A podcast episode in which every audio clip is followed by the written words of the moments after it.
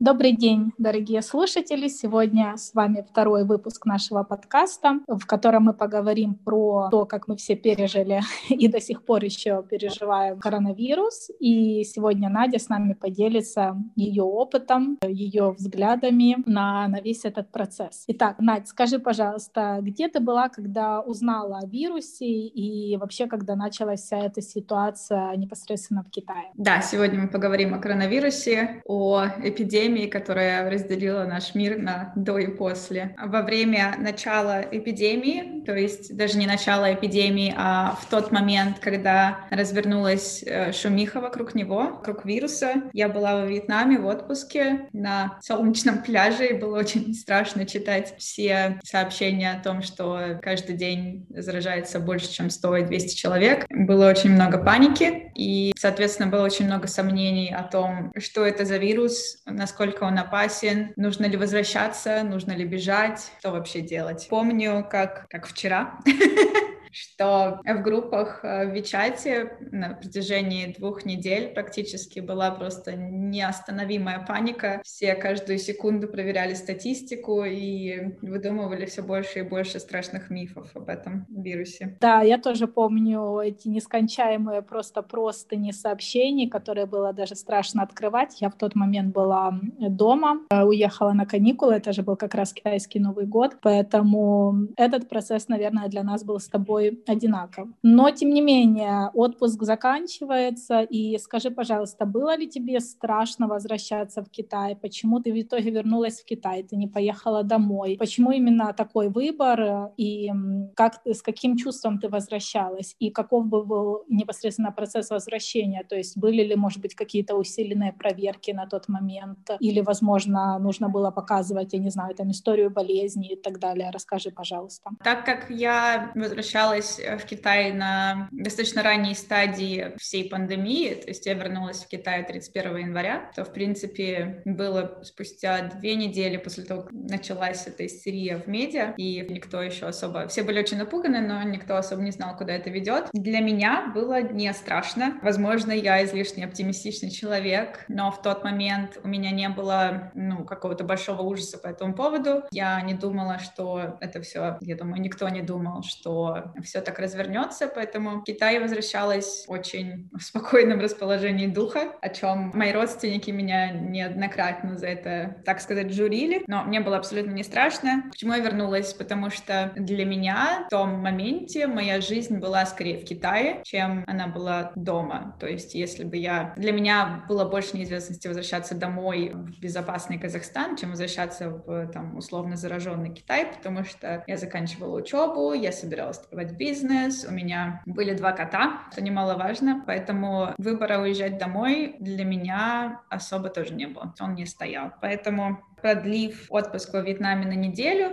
31 января я улетела в Ханчжоу прямым рейсом. На тот момент не было строгих мер. Я возвращалась, и все, что нужно было сделать, это только подписать документ о том, что у нас нет повышенной температуры, и, в принципе, потом просто выпускали из э, аэропорта. Было очень сюрреалистично возвращаться домой, э, потому что обычно возле аэропорта толпятся таксисты, и постоянно везде пробки. Я приехала, во-первых, поздно, а во-вторых, по-моему, за весь маршрут от аэропорта домой я встретила только еще одну машину. Было сюрреалистично возвращаться, не страшно, но когда ты приезжаешь, ты понимаешь, что как будто попал в зону отчуждения. Да, я могу представить твои чувства, потому что мы все, мы здесь все живем в Ханчжоу, и мы прекрасно знаем, какой здесь на самом деле напряженный трафик и какой трафик в самом аэропорту, когда там постоянно толпы народа и толпы таксистов. То я, да, я могу представить твои чувства, но тем не менее ты свободно доехала до домой, и встречали ли тебя в твоем жилом комплексе, нужно ли было там подписывать еще какие-то бумажки, как прошел непосредственно локдаун для тебя, и как возможно ли было тебе выходить из дому, потому что в сети ходило много роликов, в которых там двери чуть ли не на цепок э, закрывали, на замок и так далее. Какие, как вообще прошел вот для тебя полностью февраль и середина марта, когда пандемия в Китае была в самом разгаре? Я очень люблю э, всех удивлять, говоря что локдаун для меня был самым классным периодом этого года. Когда я вернулась из Вьетнама, еще не было локдауна, то есть я заехала относительно нормальный период жизни. Охранник попросил меня показать мой паспорт, что никогда не, включ... не случалось до этого. И, в принципе, потом я свободно зашла домой. В следующие несколько дней успела встретиться, наверное, с тремя подружками, поболтать обо всем, обсудить, что вот, это пандемия, а, что-то закрывают, что-то открывают, непонятно, что происходит. И через три дня нас закрыли. Нас закрыли на полный локдаун. Было, я достаточно, я бы сказала, я удачливая, потому что мой комьюнити включает в себя несколько зданий, и у нас есть внутренняя территория, и на внутренней территории возможно было ходить. Можно было, если совсем стало скучно, можно было прогуляться и немножко развеяться, но выходить за пределы комьюнити можно было только раз в два дня. Тебе выдавали определенную бумажечку, на которой при каждом выходе из комьюнити тебе ставили печать. Я жила одна, но при этом, если у вас семья, то кому-то одному можно было выходить раз в два дня. Хочу отметить, что за,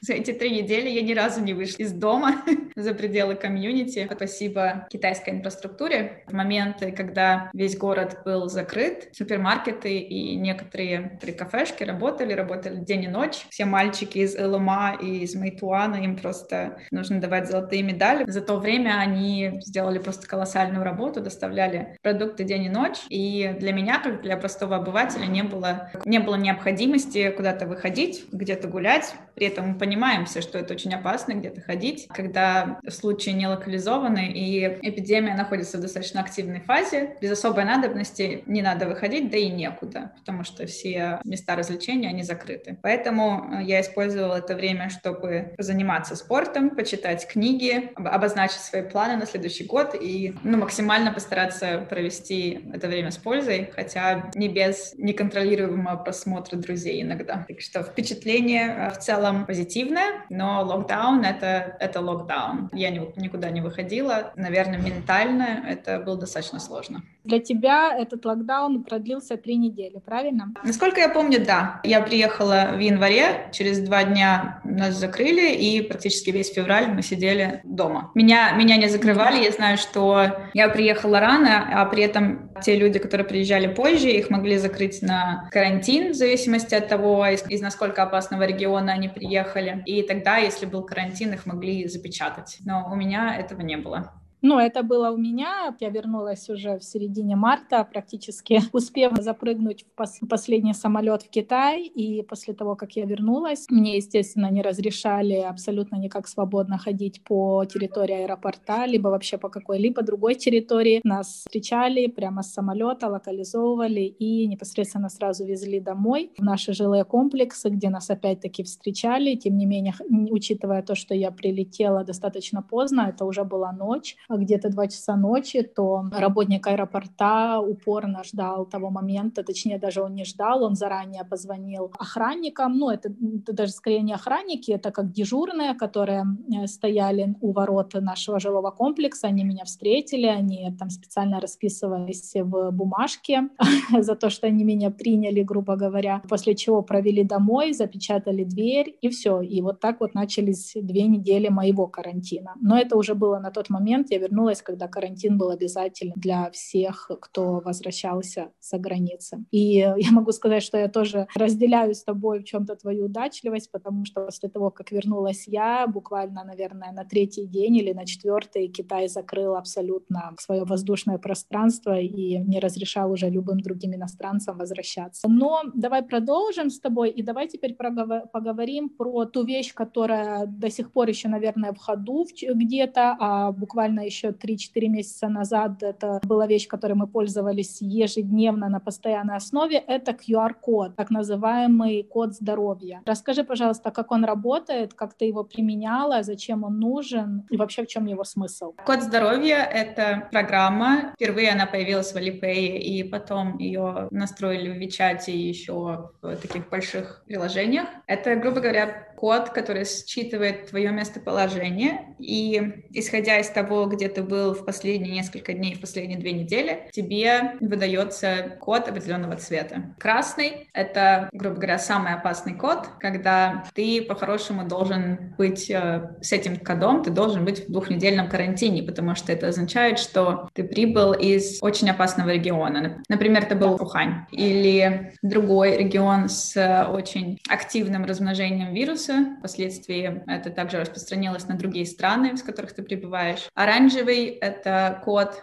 который означает, что ты приехал из относительно опасного региона. И зеленый — это когда ты умница, ты не был ни в каких опасных регионах, ты сидел дома, проходил карантин и не опасен для окружающих. Зеленый код — это единственный код, с которым у тебя неограниченное передвижение по городу. Ты можешь заходить э, в любые компаунды, ты можешь садиться на поезд, на самолет, метро. Я думаю, вплоть до, скажем, июля этот код проверяли ну просто везде. На входе в каждый торговый центр, на каждый вход в метро, когда ты заходишь даже в свой компаунд, тебе проверяли, чтобы ты, не дай бог, там твой код не изменился. Пока, как говорится, все страны спорили о 5G, Билли Гейтс и, каких-то...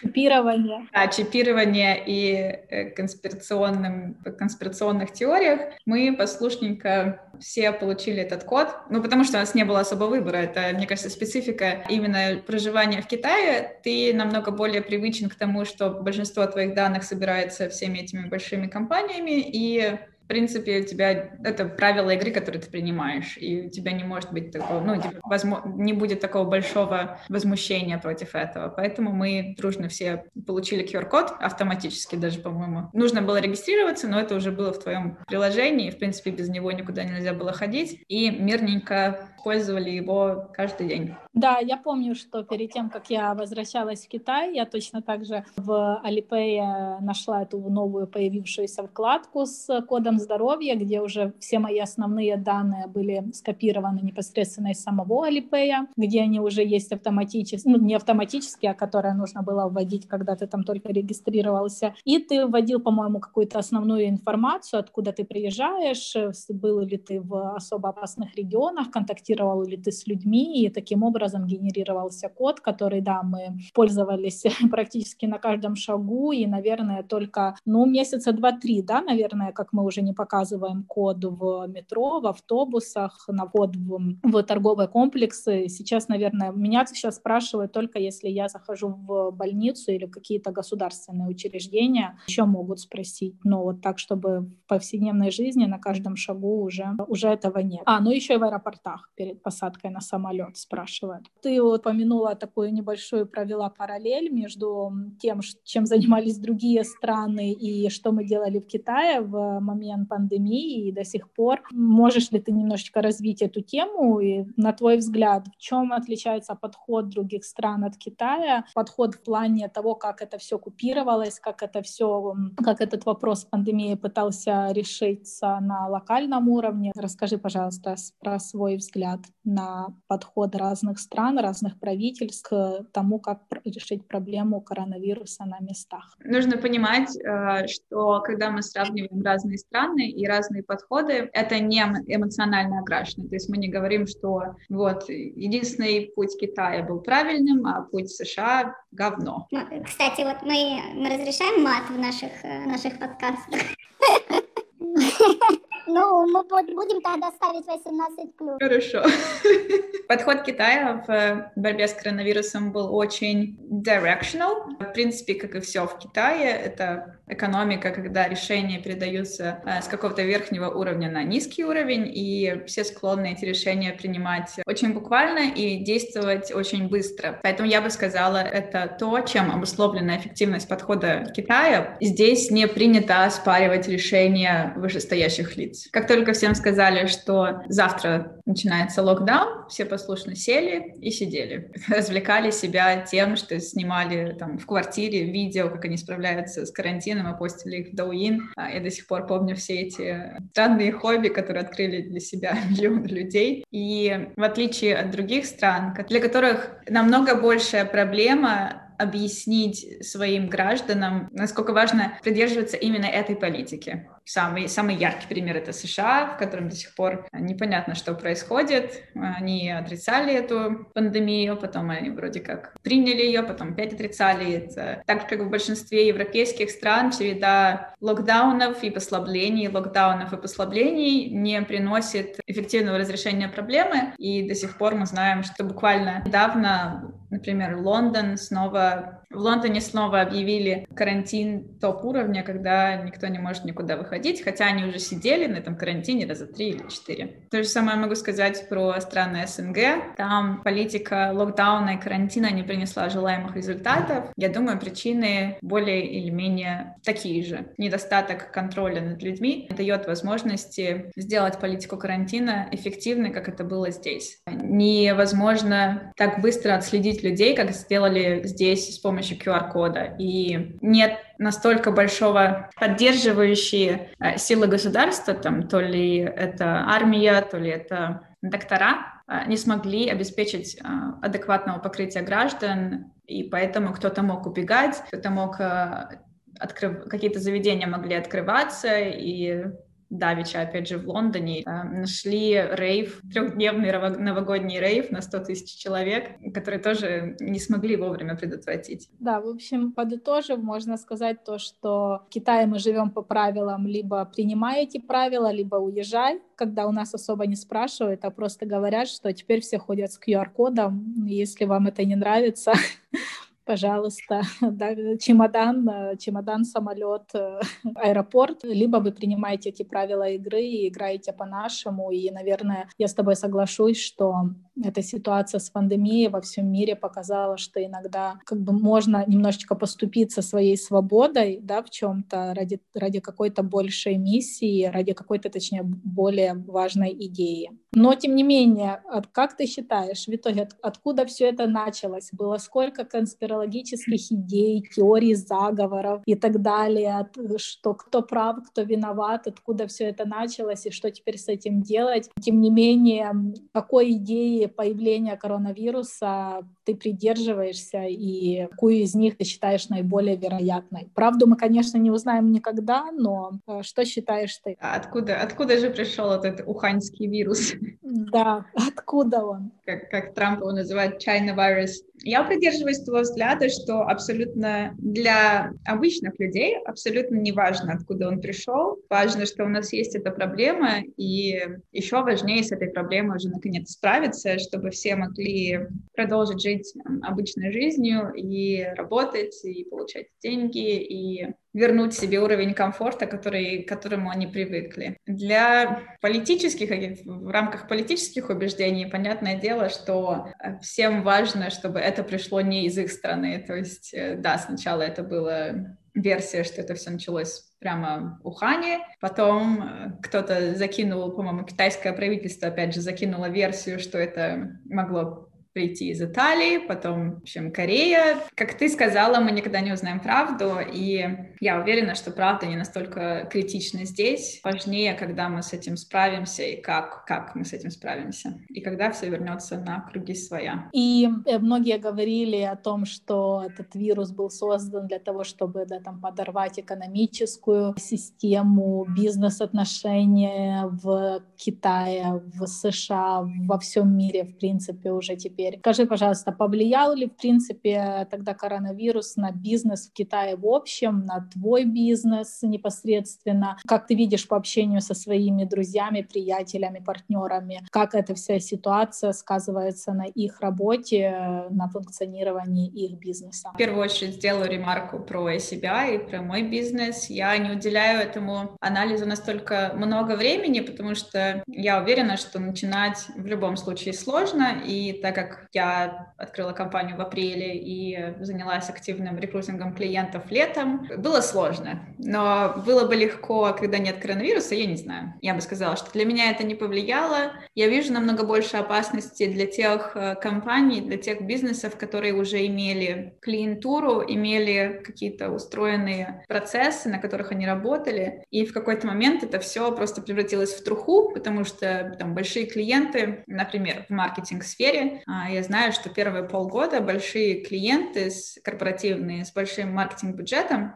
заморозили свои проекты на неопределенное время, то есть все ждали, как это развернется, куда это идет, Там, может быть, мы все умрем через три месяца. И в такие моменты, я думаю, людям было намного, намного сложнее, чем мне. В рамках э, обычных наблюдений, в рамках того, как бизнес себя вел, я бы сказала, что в Китае это было сложно и до сих пор есть сложно. То есть банально, когда мы идем по улицам, мы видим настолько много местечек, которые закрылись, и на, на их а, месте открываются новые компании. Без сомнений, китайская экономика потерпела очень большой удар. А, очень многие экспортные компании потеряли своих клиентов за рубежом. Очень многим заводам пришлось экстренно перенаправлять свою деятельность, и, например, начинать производить маски или тесты или оборудование. И это из тех, кто мог. Кто-то из B2B начал переходить в B2C, кто-то из офлайна начал приходить в онлайн, и этот год действительно не самый легкий для бизнеса. И в Китае все не непобедимые, и тоже на нашу долю упало какие-то последствия коронавируса, но при этом мне даже страшно представить, что творится в других странах, в которых э, вот этот весь период неопределенности длился не три недели, не там три месяца, а он длится до сих пор. И вот в тех реалиях, я думаю, вести бизнес еще сложнее, преклоняюсь перед теми, кто может это делать и делает это успешно в этом году. Да, я с тобой абсолютно согласна, то, что правила игры, несомненно, поменялись, и мы все наверное, осознали важность того, что нужно быть гибким, нужно уметь переориентироваться и понимать то, что то, как было раньше, наверное, уже не будет никогда. И да, в чем-то это вызывает чувство не жалости, но такого приятных воспоминаний, но в то же время нужно двигаться дальше и выходить на, на новый уровень, в новые ниши, искать себя, продолжать в чем-то новом. Скажи, пожалуйста, сейчас начинают уже, мы все, мы все слышали о том, что вот появилась уже первая вакцина, которую уже начинают даже в Германии, в Великобритании использовать на практике для, ну, скажем так, для той категории лиц, для первого уровня категории лиц, которая находится в приоритетных сферах. Мы уже видели то, что появилась первая вакцина, которую в некоторых странах начали использовать на практике для приоритетных групп населения. Что ты слышала об этом в Китае? Начинается ли здесь вакцина? Вакцинация, будет ли принудительно, будет она в виде принудительного вакцинирования, либо добровольного, что будут делать с нами, с иностранцами, и э, если нужно будет вакцинироваться, и это будет в добровольном порядке, будешь ли вакцинироваться ты? Да, как только э, началась, только началась пандемия, все страны начали на перегонки э, разрабатывать свои вакцины, и мы знаем, что Америка и Европа сейчас вакцинируются впоследствии. Неудивительно, что весь мир мир